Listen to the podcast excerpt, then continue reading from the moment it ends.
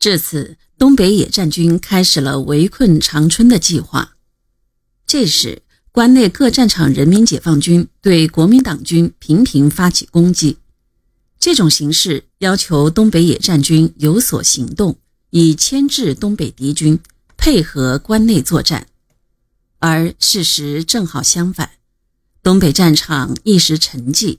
东北野战军原来设想的围城打援的办法，在卫立煌的以不变应万变，硬是按兵不动。不发一兵一卒的方针下，一时难以实施。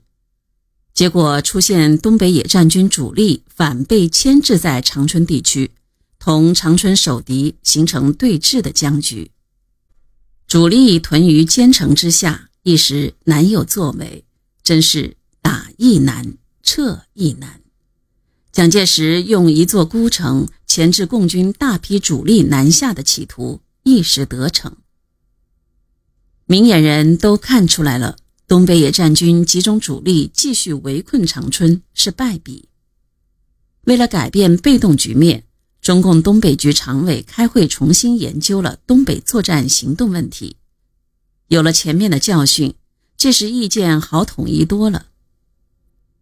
大家均认为我军仍以南下作战为好，不宜勉强和被动的攻长春。七月二十日。林彪、罗荣桓、刘亚楼报告中央军委说：“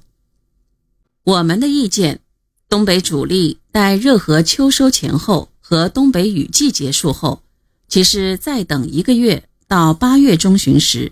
我军即以最大主力开始南下作战。”毛泽东收到林罗刘的来电，非常高兴。向南作战的计划经过五个月的酝酿协商。终于可以付诸实施了。二十二日，他复电林彪、罗荣桓、刘亚楼说：“向南作战具有各种有利条件，我军欲向敌人后方前进，欲能使敌方孤悬在我侧后之据点被迫减弱或撤退。这个真理已被整个南线作战所证明，亦为你们的作战所证明。”攻击长春，既然没有把握，当然可以和应当停止这个计划，改为提早向南作战的计划。在你们准备攻击长春期间，我们即告知你们，不要将南进作战的困难条件说太多太死，以致在精神上将自己限制起来，失去主动性。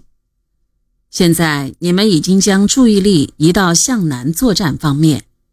研究南面的敌情、地形、粮食等项情况，看出其种种有利的条件，这是很好的和很必要的。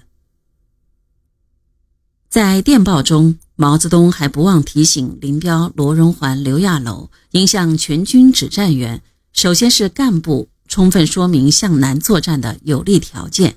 以鼓励和坚定他们向南进取的意志和坚定他们的决心，说明将要遇到的和必然会遇到的各种困难情况，使他们在这方面先有精神准备，并研究克服各项困难的方法。对于困难，高级领导方面尤其要严重的估计到。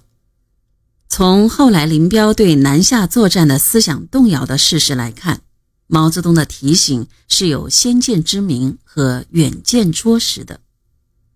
至此，林彪在东北主力是否南下作战的问题上，终于取得了与毛泽东和中央军委一致的认识。在五个多月的时间里，毛泽东既坚持南下作战为有利的意见，在电报中时时不忘提醒南下作战，但同时又处处留有余地。充分尊重战区指挥员的意见，他以一个政治家的远见和耐心，在作战方向的重大问题上，不搞强加于人，循循善诱，启发商讨，充分让战区指挥员发表意见，同时在实践中使他们逐渐认识到中央决策的正确与可行，取得一致，达成共识。大的作战方向解决了。具体问题又出来了，主要是在出动时间、攻击目标和要华北配合等问题上，毛泽东与林彪的看法不相同。